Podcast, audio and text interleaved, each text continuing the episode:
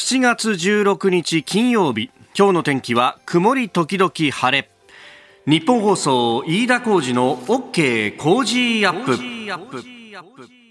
朝6時を過ぎました。おはようございます。日本放送アナウンサーの飯田浩二です。おはようございます。日本放送アナウンサーの新業一華です。日本放送飯田浩二の OK 工事アップ。この後8時まで生放送ですいやあの今朝はですね、えー、東の空を見ますとものすごい朝焼けが広がっていて、いやー、なんか、オレンジ色っていうかね、もう真っ赤に染まっているなというような、えー、感じでありました。今日はいいお天気になりますね。はい、もうこの時間から日差したっぷりですよね。日本放送屋上の温度計も27度指していますけれども、今日は東京都心33度まで上がる見込みになっていて、33度。はい、あの強い日差しが照りつけそうですね。にわか雨もところどころころありそうなんですけれども、ここ最近のように激しく降ることはなさそうですね。うん、いや本当暑くなるなっていうのがね、昨日あの夕方辛坊治郎さんのまあ、えー、お留守番で、えー、ズームそこまでいうか木曜日担当しておりますけれども、でその中で、えー、2回ほどあの報道のデスクに入ってもらってニュースを読んでもらうんですが、はいうんうん、えー、そこで森田浩二デスクがですね、えー、高温注意情報が、えー、週末、えー、出てるんですよって、まあマジかと、ちょっと前までは梅雨でちょっと肌寒いよねなんて話をしてたと思ったら、ね、この週末から週明けにかけては高温注意情報が出ると、えー、えー、30度を大きく超えてくるということですね。そうですね。土曜日、日曜日、えー、東京都心は予想最高気温33度、32度と。いや本当熱中症に気をつけなきゃというような天気になってきたなと。いよいよ夏が来るというところになっております。はい、で、あの、夏とともにですね、ええ。ー、昨日、あの、夕方5時に5時の辛抱ですね、辛抱二郎さんと電話をつないだらですね、えー、どうやら、あの、夏だけでなく二郎も帰ってくると。いうことが、なんとなく、こう、分かってきて、なんか、あの、計算すると、まあ、残りのね、この、日数というか、えー、距離と、それから、あの、今の大体出てる平均の時速で計算すると、えー、8月のまあ、末、あるいは半ばぐらいには、あ小笠原に、えー、やってくるんじゃないかと。いうところで、小笠原で待っててよなんて話をしてですね、お、じゃあちょっと小笠原はどうやって行くんだっていうことで、小笠原丸というですね、えー、竹芝の桟橋からですね、小笠原に向けて、うん、えー、大体、あの、24時間航海をして着くと、父島にね、えー、いう船があるんで、それがいつ出てんのかっていうのをこう、いろいろ調べたりなんかしたんですが、えー、メールもいただいております、たけしさん、えー、越谷の方、えー、ヨットで期間中の辛坊さんに小笠原で合流しようとお誘いを受けていた飯田さん、えー、小笠原は美味しいものがあるよと僕の友人が言ってました。えー、時間が取れれば僕なら言ってたかもなといただきました。50代の男性の方、いいですね。いや、僕もそれを思ってですね、具体的にこう、じゃあ、どうやったらいけるんだろうなっていうのをね、えー、こう調べてみたんですけれども、はい、えー、どうやら火曜日と金曜日のえー、お昼11時に、えー、東京を出発するという便が基本レギュラーで出ているということなんですね。で、えー、帰り便はですね、そこで着いて、で、えー、しばらく停泊した後、お15時半発で、えー、そして翌日の15時半に帰ってくるということだそうで、ということはですよ、はい、えー、金曜日この番組が終わってですね、で、その足で竹芝の桟橋に行くと、そうすると11時出発の船にはまあ十分間に合うだろうということを考えるわけです。はい、そうすると翌土曜日の11時には、えー、父島に到着する。うん、そうですね。うん。で、まあ、そのままいるのが理想なんですけれども、うん、この番組をですね、穴を開けずに何とかしようというふうに思うと、はいその日のですね、土曜日の15時半発の船に乗ってですね、ええ、で、そうすると日曜日の15時半には竹芝桟橋にまた着くと。で、家に帰って寝て、月曜日の放送には間に合うと。ぴったりですね。滞在現地4時間半。0泊3日、船内泊2泊。というですね、あの、土弾丸ツアー。そうですね。であれば、行って帰ってくることは可能だと。いや、それだったら、滞在したいけどね。ああ、なるほど。その間、あまあ、あの、ここは新業アナウンサーが頑張ることになるのかという、ね、待ってください。でもリモートっていう手があるんじゃないですか？ん？つなますよね。こね、この一年ちょいでいろんな試みをして発見したじゃないですか。確かに。飯田さんの家とも繋いだじゃないですか。繋いだね、一回ね。できるんじゃないですか、もしかして。小笠原と繋いで。はい。まあね、そうね。ねで、まあ、あの、辛坊さんコメンテーターで、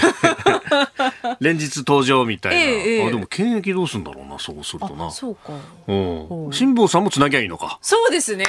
確かに。どんだけつなぎ好きなんだっていう話ですが。いやー、でも、久しぶりになんかね、こう、妄想で旅行したという感じで。あそういうの楽しいですよね。ねなんかね、コロナで全部が全部こう、あこれもできない、あれもできないみたいなことをやってましたけど、もういよいよこうね、出口戦略としてですね、いろんな妄想を膨らませようじゃないかと、ね、えー、いうことで、小笠原か、え、スタッフがみんなそっぽを向きましたね、今ね。もうみんなで行っちゃうとかね、それとも。あ、みんなで行くみんなで小笠原に行っちゃって、そこから工事アップを出しちゃうみたいな。いいね。いいんだけどさ、はい誰か一人スタジオは守ってなきゃいけないということを考えると。また君、大胆に大先輩を引き合いに出したね。ダメですかね怒られちゃいますね。相談しようか、ちょっと。相談しに行きますか、ちょっとね。ここが気になるのコーナーです。えースタジオ長官隠しが入ってまいりました。えー今日の紙面はバラバラというところです。おうと思ったのが産経新聞の一面トップ。これ火曜日にコメンテーターの、えー戦略学者でもあります奥山正史さんがですね、えー言っていたあの中国が日本の地方議会に対して圧力をかけていると。おいうことについてですね、これが一面トップになっております。えー、まあ、その時もね、あの、取り上げた、あ埼玉県議の鈴木マストランという方のところにですね、まあ、あの、埼玉県議会で、えー、中国に対してその人権侵害行為の是正というものを働きかける意見書を可決をしたと、いうことについて、あの、鈴木って議員は一体何期で、どこが地元でどういうやつなんだっていうような、あの、働きかけというかですね、議会事務局に対して、えー中国大使館の参事官を名乗る人物から電話があったといううーことについて取り上げましたけれどもですね、えこれが一面トップになってきていると、えーいうことで、えーあります。まあ、あの、あ結構地方議会の方がこう頑張っていろんな決議を出しているということですが、それに対してもさまざまなこう圧力が有形無形のものがかけられているということを、まあこういうのも、まあネットの時代になったからこそ明らかになるというところも今までであればそういうことも、えーなかなか表に出てこなかったんじゃないかというふうにね、奥山さんも指摘してましたけれども、まあこうして一面に乗るようにもなってきております。えーそれからですね、まあ、あのコロナの感染について、ね、朝日新聞はあ東京都の昨日のモニタリング会議の中身というのを一面トップです東京感染4週間後は2406人と第3波超えペース専門家指摘というふうになっております。えーまああの入院患者も2000人を超えてきたぞというようなですね、ええーことがま書かれていると。おまあ、後ほどね、えーこれについてもまた取り上げてえーいきます。今日のコメンテーターの、えー三宅邦彦さんとまた取り上げていこうと思っております。一方でね、あの医療機関ではクラスターが減少しているなんていうような指摘も出てきております。えーそんな中ですが気になるニュースはですね、あの各紙のまあ、社会面であるとかで、えー報じられていたりもしますが昨日ですね、えー東京メトロの経営などを議論していたあ国土交通省の審議会がうん地下鉄有楽町線などの延伸を東京メトロが主体となって進めるべきだとする答申をまとめたということであります、えー昔はですね営団地下鉄と言いました。低都高速度交通営団というところが持っていたんですがこれが東京メトロと名前が変わったと。まあこれはあの一連の民営化をこれから進めていこうねという中で名前をまずは変えてというところだったんですが今のところですねまだあの国とそれから東京都が、えー株式を保有しているということ。そしてこのあの東京メトロの株式に関しては、えー売却し完全民営化する方針が決まっていると。でさらに国が今53%持ってるんですが、えー国はですねこの株を売ってそこから得られた収入を、えー東日本大震災の復興財源にするということまですでに決まっていると。いうことなんで、まあ、国としては早くこう売りたいと。で、えーそこに関してはね、えー、このですね、あの、東京メトロの、まあ、ある意味のこう、価値というものを上げて、えー、高い値段で売却したいというような算段もある中で、えー、まあ、その部分で今後どうしていくかと。で、東京メトロとしては、いや、これあの、新しく路線作るとなるとお金がかかるということもあるんで、えー、かつてですね、まあ、もう、もうすでに今から、どうだ、10年ぐらい前になるのか。あの、副都心線を作った時にですね、いや、これ以上は新しい路線作りませんよ、というアナウンスをしていたんですが、で、ここで宙ぶらりで残ってたのが、もともとその開発計画の中で、えー、あった路線、えー、2つあって、1つが、うん、有楽町線を豊洲から、あの、北に伸ばしてですね、えー、半蔵門線の住吉という駅までつなげようと。確かにね、これはあのここ、ほぼ地元は江東区ということになるんですが、江東区としてもこれ、悲願の部分があって、というのは、あの、江東区の中でですね、えー、南北につなぐという路線がないと。まあ、確かに、あの、この東京って放射状に伸びていく路線はいっぱいあるんですけれども、それをこう、環状でつなぐっていう路線がですね、えー、鉄道もあんまりなくって、まあ、中心には山手線がまずあると。で、えー、そこからこう、外にこう、目を移すと、まあ、一部伸びているのがですね、まあ、ある意味、大江戸線がそれに当たったりなんかもすると。で、あとはもっとこう目を移すと、もう武蔵野線ぐらいしかないと。まあ、あの、もちろんね、そこをこう、中間で、えー、細切れで繋いでいるという意味では、例えば井の頭線であるとかですね、まあ、いろんな路線あるんですけれども、全体をこうぐるっと回る環状線って、えー、武蔵野線までないわけですよ。で、その真ん中のところで、あの、縦につなぐ路線がないよねっていうのが、江戸川区であったりとか、えー、江東区であったりとかですね、まあ、あのかなりこう、それを悩んでたと。で、えー、江東区に関しては、その、こう、前段階でですね、こう、いろんなところから攻めていく部分があって、例えば、えー、豊洲というとですね、えー、築地から豊洲に市場が移転するということがありました。すでにね、豊洲市場が、えー、活動しておりますけれども、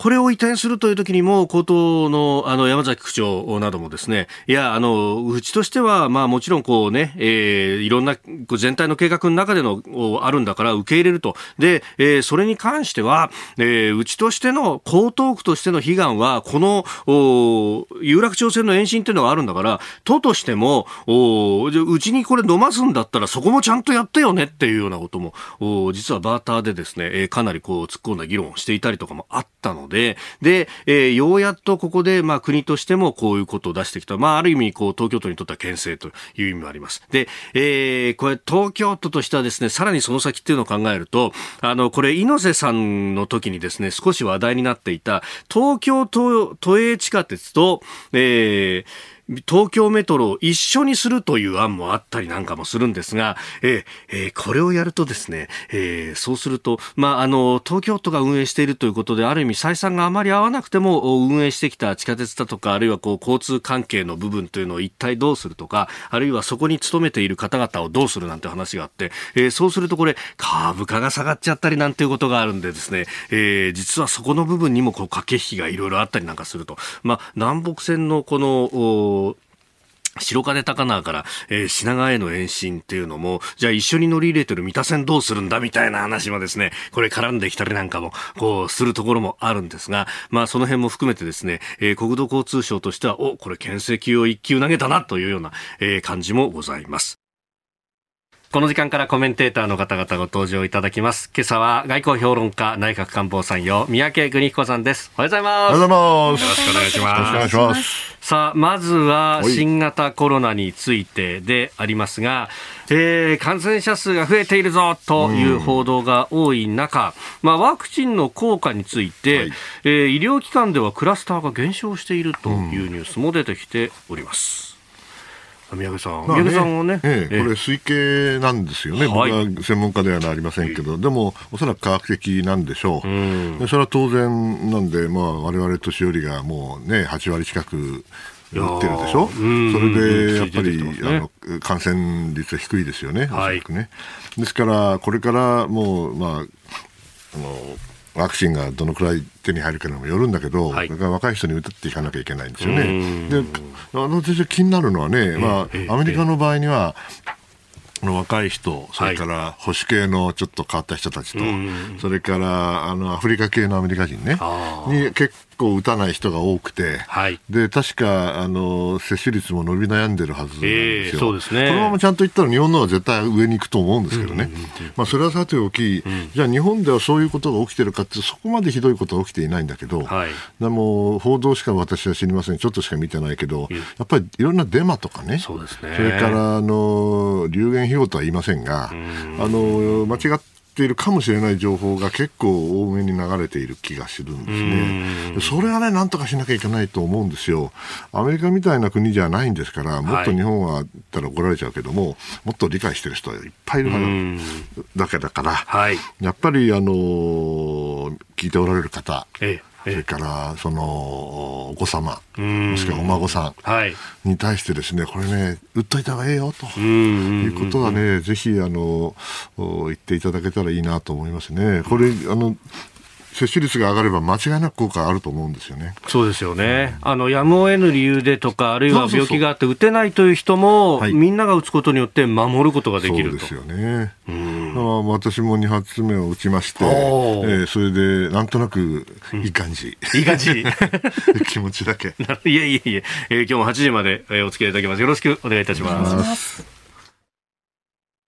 えー、ここでメールをご紹介しましょう。東京都の中華さんからいただきました。件名小笠原と書いてあります、うん。えー、小笠原なんですが、うちの嫁さんが来週から一人旅行で行くことになっています。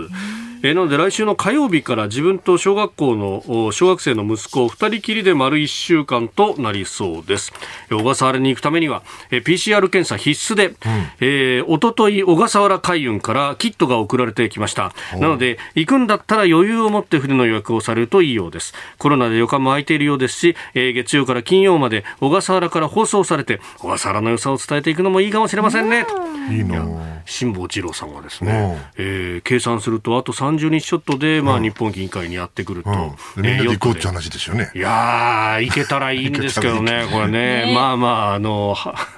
夢だろうなと、果てない夢だろうとは思うんですが。そうですか、でもお嫁さん、お奥さん一人で行くってすごいですね、羨ましいですね。でもと日本出たいんじゃない？僕も出たいもん。まあね、外国行きたいですよ。外交評論家外国行かなかったらどうするんですか？いろんそうそうですよね。辛い思いをしてます。辛い思いを、はい、まあね、本当あのワクチンパスポートどうなるとかね、いろんなところが。はいなんとかしてください。なんとかしてください。お願いしますよ。帰ってきて2週間っての辛いですよ。ねえ、うん、それこそ仕事にならないそう、仕事にならないから。はい。ここでポッドキャスト YouTube でお聞きのあなたにお知らせです。お聞きの配信プログラムはニッポン放送飯田浩司の OK コージーアップの再編集版です。AM、FM ラジオ、ラジコ、ラジコのタイムフリーではニュースだけでなく東京オリンピック・パラリンピックの最新情報やエンタメ情報黒木ひとみさんの対談コーナー「朝ナビ」や医師が週替わりで登場。健康や病気の治療法を伺う早起きドクターなど盛りだくさんです。ぜひ AM、FM ラジオ、ラジコ、ラジコのタイムフリーでチェックしてください。あなたと一緒に作る朝のニュース番組飯田浩司の OK コージーアップ。ニッポン放送の放送エリア外でお聞きのあなたそして海外でお聞きのあなたからの参加もお待ちしています。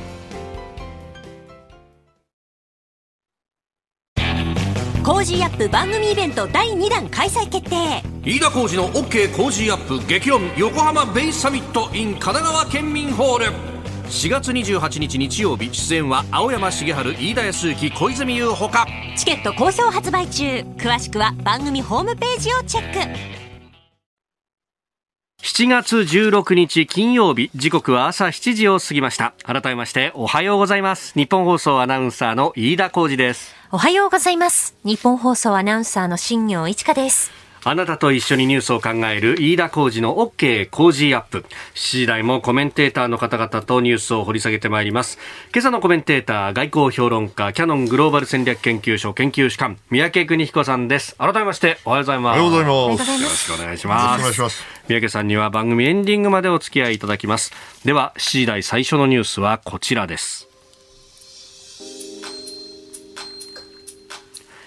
東京オリンピックの開幕まであと1週間。1週間後に迫った東京オリンピック開幕に向けた新型コロナウイルス対策で厳戒態勢が敷かれる中外国人選手や大会関係者らの入国が本格化しています。今週末のピークを前に菅総理大臣は昨日水際対策の徹底を図るため成田空港を視察しました。オリンピックで来日する選手関係者5万人余りで行動規範を定めたプレイブックでは出国前の96時間以内に2度入国時に1度検査を課します。なお入国後も選手は検査を毎日受けるということです。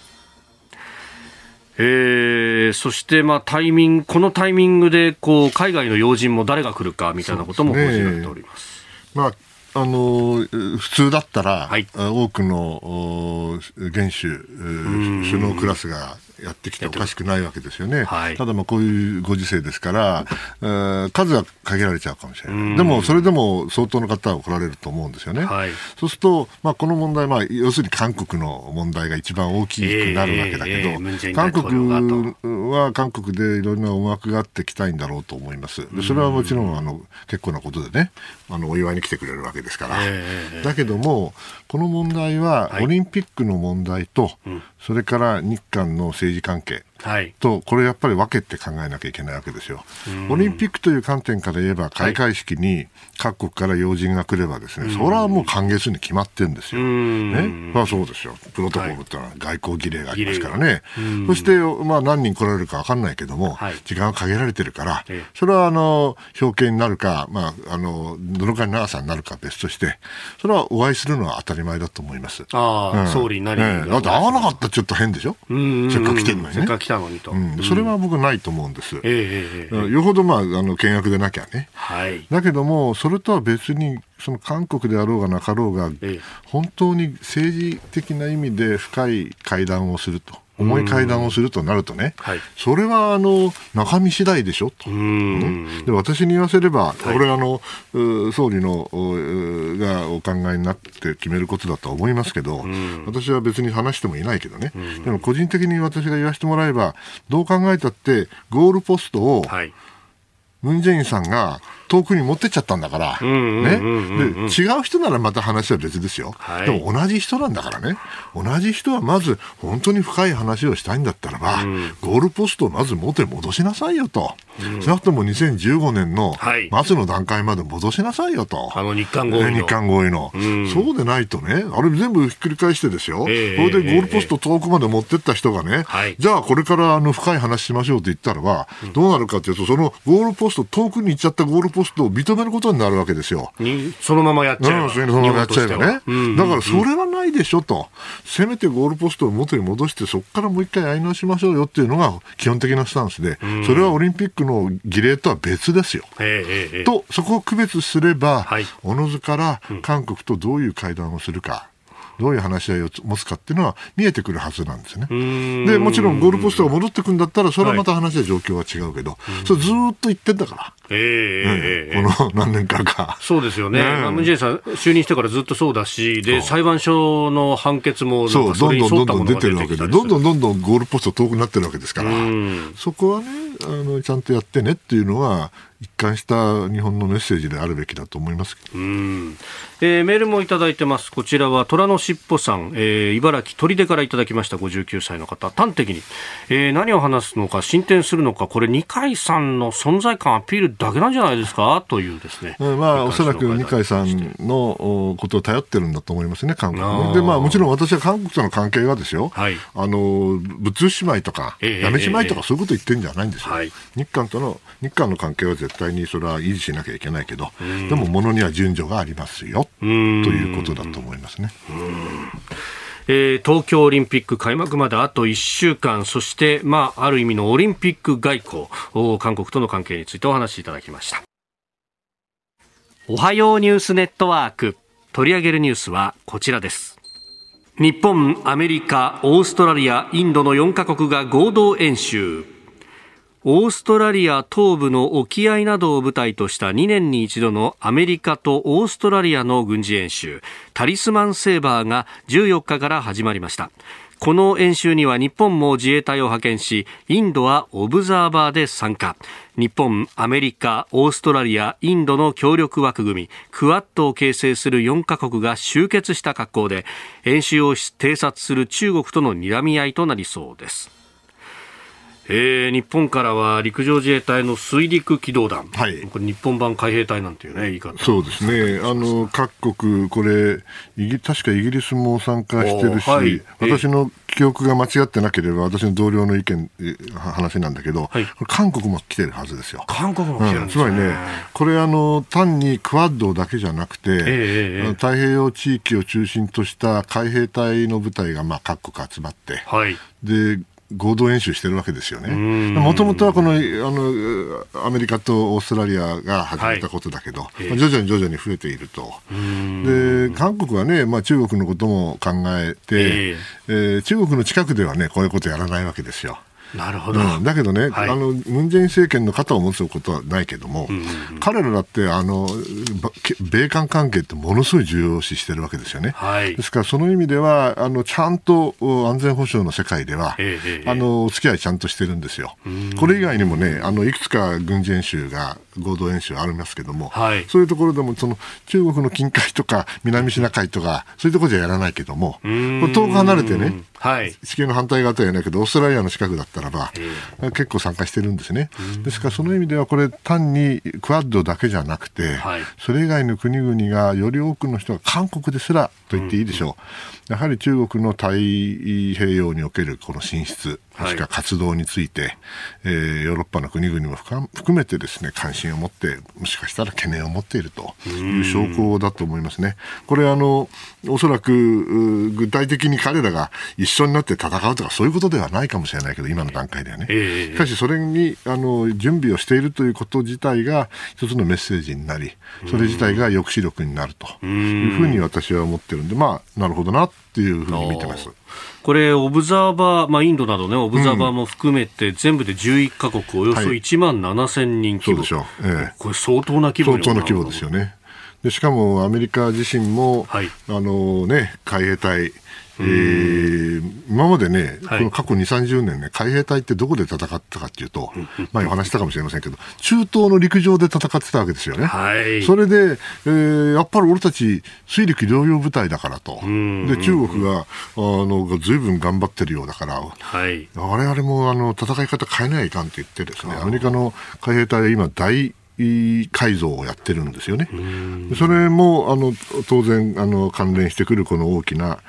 演習だということだと思います。うん。まさにそのルーツでもある海と陸の両方でというか、そこをこうつなぐような戦い方に今、戻っていくってことになるんですね、そうですね、まあ、でも昔みたいにね、もともと海兵隊が太平洋戦争では、はい、日本が持ってた島をですね、こう取り返しに行くと、こういう戦い方だったんですけど、はい、まあ、その後テロとの戦いになっちゃって、えー、中東行って、えー、陸上行って、うん、でこれで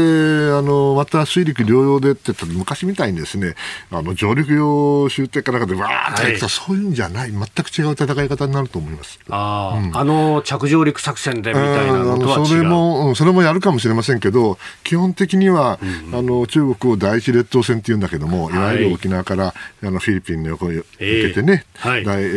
ー、南シナ海まであの線引いてるわけだけど、その中に、まあ、封じ込めるとは言わないけれども、そこから簡単に出られないように、ちゃんとやると。ですから、もう、あの、空母みたいなでっかいもんじゃなくてね、はい、小さな船でちょこちょこちょこちょこちょこちょこ行きながら、レーダーに映らないようにして、それで、あの、中国だかどこだか知らないけども、えー、船が出てきそうになったら、それは危ないですよと、ミサイルもありますよと、こういうようなあの戦い方に変わっていく、それを今、あのアメリカの海兵隊は目指しているんで、それと同じ流れでこういう演習やってるかどうか知りませんけれども、えー、おそらくそういう方向に動くっていくだろうと思います。なるほど、その意味で、まあ、今回、この演習でも言われているのが、この、まあ、実動部隊も動かすけれども、それだけじゃなくて、サイバーだとか宇宙だとかも含めての演習をやるんだっていうのは、そういうところですそうですよね、まあ、あの大体、海兵隊の人たちがですね、はい、ええんやこらえんやこらで出ていくときはもう、もう終わり、終わりとは言わないけども、ええ、終盤、中盤ですよ。中終盤、うん最初何が起きるかってそれはサイバーと、はい、宇宙と、うん、それから電磁ですよ、電磁波です、はい、これで我々が知らんうちに戦争始まってる、まあ、今もある意味ではサイバーの世界では毎日戦っていると言ってもいいんですけれども、えー、これから戦争のやり方は変わってしまいます。うんあらゆる意味であの我々が過去親しんできて、なぜ、なぜ親しんできたって言い方変だけど、えー、70年間考えてきた戦争とは違う戦争が次に起きるとしたら起こしてはいけないけれども、全く違う戦争になると思います。えー、そしてもう一つ用意しているニュースはこちらです。日本にも寄港予定のイギリスの空母打撃群でコロナの感染者相次ぐ。空母打撃群とは航空機を搭載し海上で航空基地の役割を果たす空母航空母艦を中心に巡洋艦や駆逐艦などとともに編成される戦闘部隊のことを言います。これを踏まえて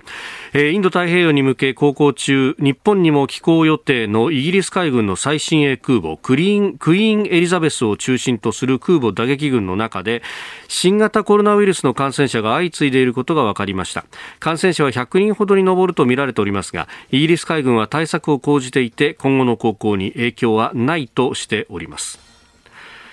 すでにインド洋からもうね、うん、えー、太陽に向かってというところまで来ております。まあ、大体空母って言ったらですね、はい、アメリカの空母で5000人から6000人。乗組員、えー、はい。で、おそらくイギリスの空母だから、資料によると3700人。えー、えー、うん、まあそんな感じでしょうね。うですから、それでもものすごい、数です。そして空母ってそんな大きな船だけど、中入りゃ、これはまあ密ですよ、基本的には。もちろんあのちゃんと仕切りはありますけどね、はい、ですから、その意味で、このアメリカの空母もそういうこと起きたし、えーそうでしたね、だからいいっていうわけじゃないけれども、うん、これはある程度あの、変異株も出てくればですね、はい、ある程度は出てきてしまうものなんだろうなと、他の船でで出てないはずはないんで、中国だって出てないはずはないと思うんですよね。ですから、その意味では、あのまあ、イギリスの数がね、はい、これ、確か何万人でしょ？一日の。ああ、イギリスの、ね、イスそのものがね。だからその、その船もこんなもんだということであれば、まあ、それは困ったことではあるけれども、ある程度、あの、イギリスの感覚で言えば、対応可能だと思ってるんじゃないでしょうかね。日本はもうね、とにかく衛生関連極めてレベル高いですからね、はい、非常にいい意味で厳しいですよ。もう1000人出たら、うわ大変な騒ぎになる。それはそうなんですけども、えー、さあ何万人であの大変な騒ぎになっていく国もあるということではあります。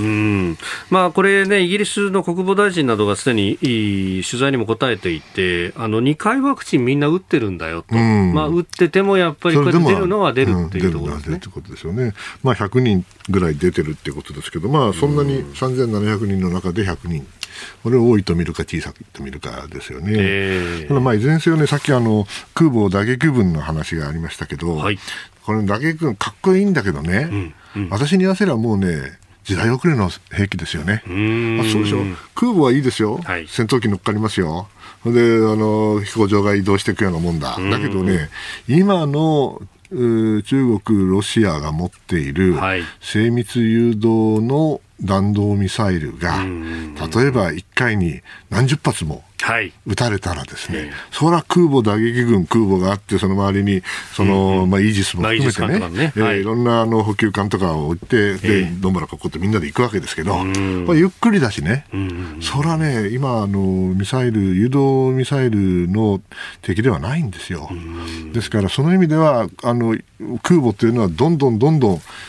見せる兵器、見せる兵器、うん、あの訪韓外交で政治的に使う兵器になっていると思います。ですから、今回もイギリスがあの寄港予定ってのは結構なことで、はい、イギリスがね、太平洋に帰ってくるわけですから。しかし、それでそのどの程度戦闘能力があるかっていうのはまた別で、ね、先ほど申し上げたその海兵隊ね、はい、海兵隊の戦い方が変わってる、それは小さなボートでないとばれちゃうから、捕まっちゃうから、はい、そうならないように戦法をで変えてるんで、その意味では空母打撃軍があるからといって最強とかそういう時代はもう終わっちゃってると思ってます。ですから日本もそれは念頭に置いて考えなきゃいけないことだと思います。その今後の変化の中には、例えばドローンであるとか、そういうものももちろん、だから無人か小型か、えー、それから、あなんてかな、機敏で大量に使う。うん。そういうで見えない、はい、そういう戦い方に変わっていってしまいますよね。でそれに先ほど申し上げた電磁と宇宙とサイバー、うん、これが主戦場になっていくということだと思います。コージーアップ番組イベント第2弾開催決定。飯田浩司の OK コージーアップ激論横浜ベイサミット in 神奈川県民ホール4月28日日曜日出演は青山繁晴飯田泰之小泉悠ほか。チケット好評発売中。詳しくは番組ホームページをチェック。続いて教えてニュースキーワードです。キューバの反政府デモ。社会主義のキューバでは異例ともいえる全国規模の反政府デモが起きています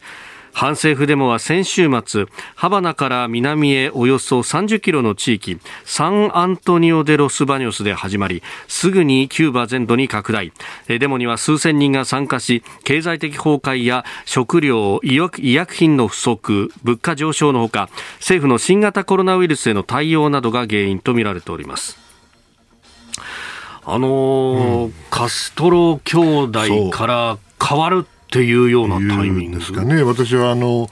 スペイン語が専門じゃないんで、キューバには行ったことがないんでね、もうそれは推測でしか言えないんだけど、やはりカストロ兄弟がやっていた時期から、はい、えー、物事が少しずつ変わりつつあるんじゃないかという予感がする。それをおそらくその傾向をですね、はい、コロナあ、パンデミックがですね、これを加速化した、激症化してるんだと思いますね。やはり、もともと経済的に厳しかったところで、経済がおかしくなっていく、食料も医療品も足りないとなればね、それは起こるんですけど、うん、今まではそれを抑えてきたわけでしょ？はい、ということはね、これなんでかなと今考えているんですけどね、たまたまなんですけどね、全く関係ないんですけど、実はあの昨日夜中にですね、はい、急にあの YouTube で音楽が聴きたくなってですね、ほうほうほう。バカバカ聴いてたわけですよ、はい、何時間もバカだなと思うんだけど、そしたらね、ちょうどあのアメリカのラテンのキューバの音楽が、はい、あのやっててね、それでまあ、いや、僕はとスペイン語やってくよかったなと思ったね、音楽、いい音楽が聴けた。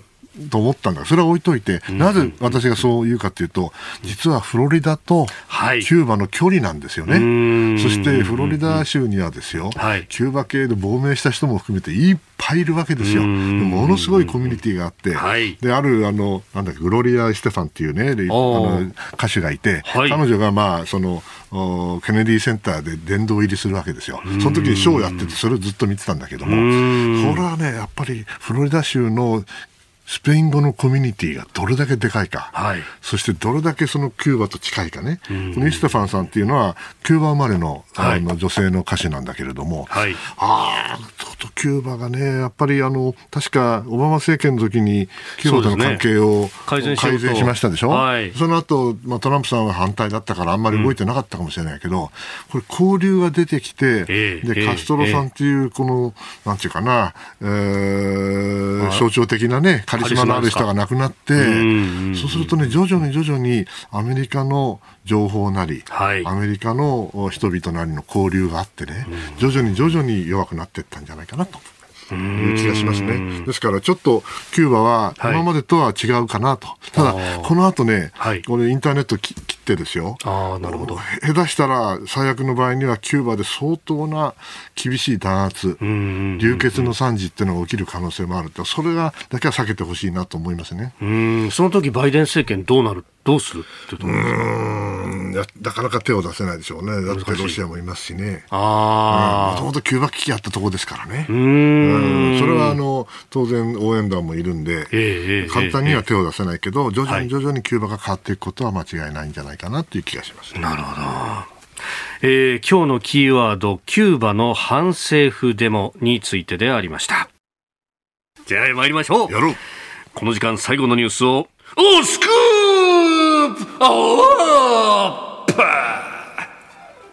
久しぶりに歌舞伎できましたいやそうなんですよやっぱりね世界に向けてこうアピールするっていうねオリンピックを前にしてってところですよねアメリカでも聞いてくれる方いらっしゃるわけですからねいやありがたい話ですね本当そうですよそんな中これで大丈夫か大丈夫かな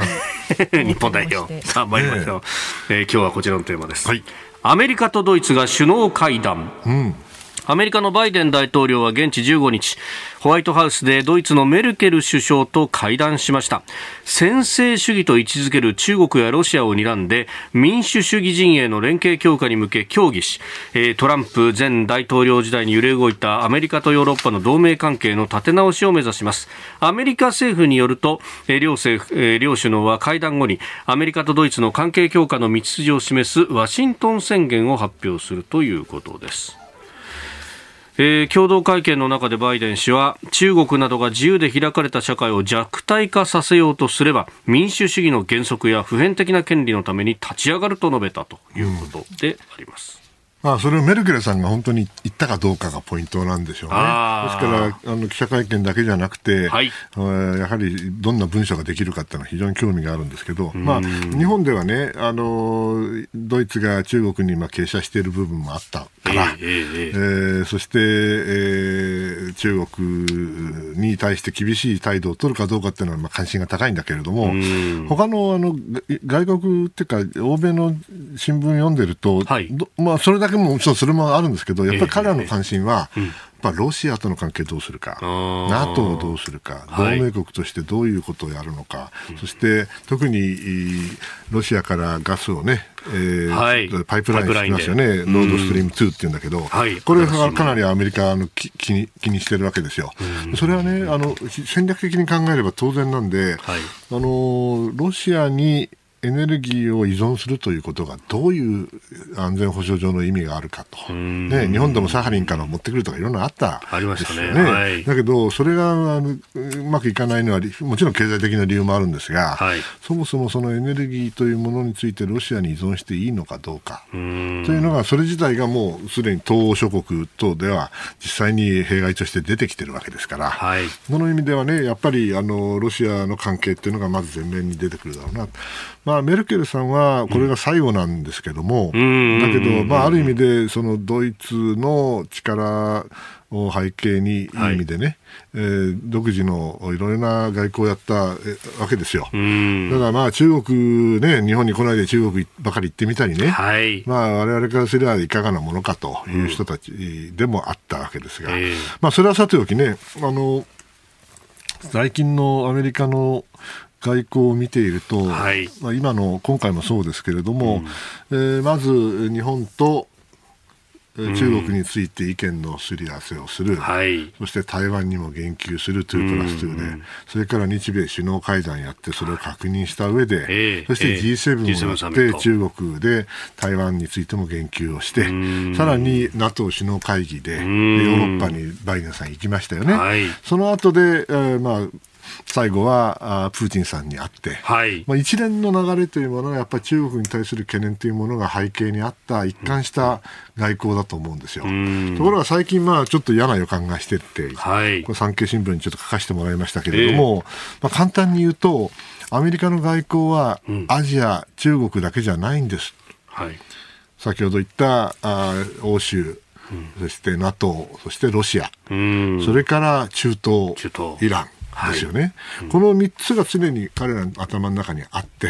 で、プライオリティが、優先順位が変わっていったわけですよ。はい、冷戦時代は当然ソ連だったわけです。だけども、9.11以降は、これがテロとの戦いになって、まあ、で、イランに流れていった。で、今そこにやって、これから核合意をね、はい、復活させるかどうかっていう話になって、結局、ローハニさんももうやる気失せちゃって。共同通信は昨日の夜の段階で、イラン核交渉妥結を断念という見出しをつけて、うん、当たり前だよ。うん、だってアメリカは全然降りる気ないんだから、アメリカはですね元に戻りますよと言いながら、はい、戻ったらすぐに新しい合意結びましょうって言ってるわけね、で新しい合意の内容は何かって言ったら、イランはね、あんたね、中東でね、なんかいろんなとこ国でね、ちょっかい出してんだろうと、あれやめろ、全部と、ね、それからミサイル、ふざけんなと、はい、ミサイルの開発すんだと、それも合意に入れる、こんなもんイランが受けられるわけないですよ。ね、そう拒否してやっとできた合意なんだから。はい、となるとね、やっぱり中東もきな臭くなってくる。それからロシアもまだアメリカとの対抗心、まだ強いですから、うそうするとウクライナだけじゃなくて、ベラルーシでも何が起きるか分からんと、中東だって湾岸で何が起きるか分からんと、そうなるとね、私が一番心配してるのはですね、はい、中東で例えば、イスラエルに強硬派がいますね。それからワシントンにも強硬派いますよね。はい、それからと当然テヘランにもいますよね。コムにもいますよね。あの人たちがみんなあの共有共有していることはあのあいつらが悪いあいつらが悪いあいつらが悪いなわけですよ。ね、それやって強硬派がみんなあの美しき共存関係になったらねどうなるかというと結局アメリカの外交的なリソース資源を中東に持ってかれちゃうわけですよ。ロシアがまた変なことやればですね、はい、アメリカの関心がまた欧州に持ってかれちゃうんですよ。それはど何を意味するかというと、アジアにおけるアメリカの関心の低下になってしまう。それは2001年の9.11の時にままさに起きたことですよね。もともとブッシュの息子さんはですよ、はい、中国についてかなり関心を持って、しかも懸念を持っていたんです。だから対中政策、2001年の段階で変えよう、20年前ですよ、はい、変えようとした兆候があったんだけども、そこで9.11が起きました。はい、パンパカパーンとね、あ、これからはね、テロとの戦いですと。うん、言ったら中国はなんていうかと、ああ、そうですかと。いや、うちもね、テロとの戦いあるんですよと。ウイグルっていうのがいるんですよと。あれじゃあうち取り締まりますから、うちも協力しますよという形で中国とアメリカの関係が持っちゃったんですね。そこで結んじゃった。はい。それの結果、今のウイグル問題が私あると思うし、えー、そしてアメリカが中東にダーッと、傾斜していった。傾斜していってで東アジアにおいて中国のフリーハンドが増えちゃったと。これがあの実は20年前の我々の教訓であるべきなんですね。そう考えるとやはり今の段階でせっかくアメリカの関心がようやく東アジアに寄ってきた、インド太平洋に寄ってきたわけですから、はい、これをなんとか、あの、他のところで静かにしててほしいわけですよ。ね、そうしないと、あの、本来やるべきことが、はい、というふうに私たちは思うんだけど、ヨーロッパの人たちも中東の人たちもそう思わない。アメリカの関心が減ってるから、むしろアメリカもっと関心持ってもらいたいと。そういう人たちもいるんで、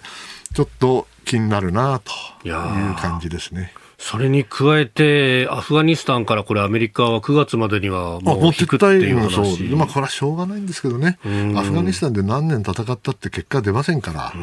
だけどそれで中国が入ってくるっていうのは報道もあるぐらい、えー、だって中国と国境あるんですから、国境つながってるんですから、アフガニスタンは。アフガニスタンも、えー、遅いあれですけどもね、ですからその意味では中国にとっても東南あの東南アジアだけじゃなくて、はい、中央アジア、そしてアフガニスタンの安定っていうのは、それは大事なんですよ。なぜだったら、アフガニスタンでまた変なテロリストが出てきたらね、それは下手したらウイグルに来るから。ですから、それは彼らにとっても安全保障の問題なんだけれども、我々はそれであの中東に問題が、あなんていうかな、えー、戻っちゃってね、はい、先祖返りをされちゃって、えー、アメリカの外交が。それやられると、我々はあせっかくいい雰囲気で動いてきた外交政策で若干、あのまあ、中断はしないけれども、いろんな、えー、障害に直面する可能性があるという意味では怖いなと思ってます。まあ、間違っていればいいんですけどね。これ、日本としては、まあ、こうずっと巻き込み続けるっていうことを、これ、ホワイトハウスに向けて工作をするなりっていういやまあそれはあの工作をするほどではなくて、向こうはもうあのよく分かっていますからね、しかも20年間あの、やるべきことやってこなかったってことは、彼らもやっと分かってるわけですから、でそれは分かってるのは、オバマ政権の2期目に分かっているわけで、はい、ある意味でこれ、オバマ政権が3期目だと思えばね、うんうんうん、その延長上として中国との関係が厳しくなるのは当然だし、それはもうあのテロとの戦いをある意味で、えー、蹴りを、蹴りはつかないんだけれども、はい、とりあえず置いといて、うん、で、やはり中国だというふうに動いていることは間違いないんで、完全に180度また元に戻るとは私は思わないですけど。うんえー、アメリカとドイツの首脳会談、そしてアメリカ外交、日本の、まあ、付き合い方も含めてお話をいただきました。このコーナー含め、ポッドキャスト、YouTube、ラジコ、タイムフリーでも配信していきます。番組ホームページご覧ください。今朝もポッドキャスト YouTube でご愛聴いただきましてありがとうございました飯田浩司の OK コージーアップ東京有楽町ニッポン放送で月曜日から金曜日朝6時から8時まで生放送でお送りしています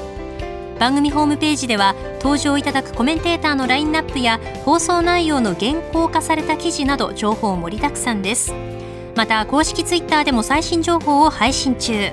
さらにインスタグラムではスタジオで撮影した写真などもアップしています。ぜひチェックしてください。そしてもう一つ飯田浩二アナウンサーの「夕刊富士」で毎週火曜日に連載中の飯田浩二の「そこまで言うか」こちらもぜひご覧になってみてください。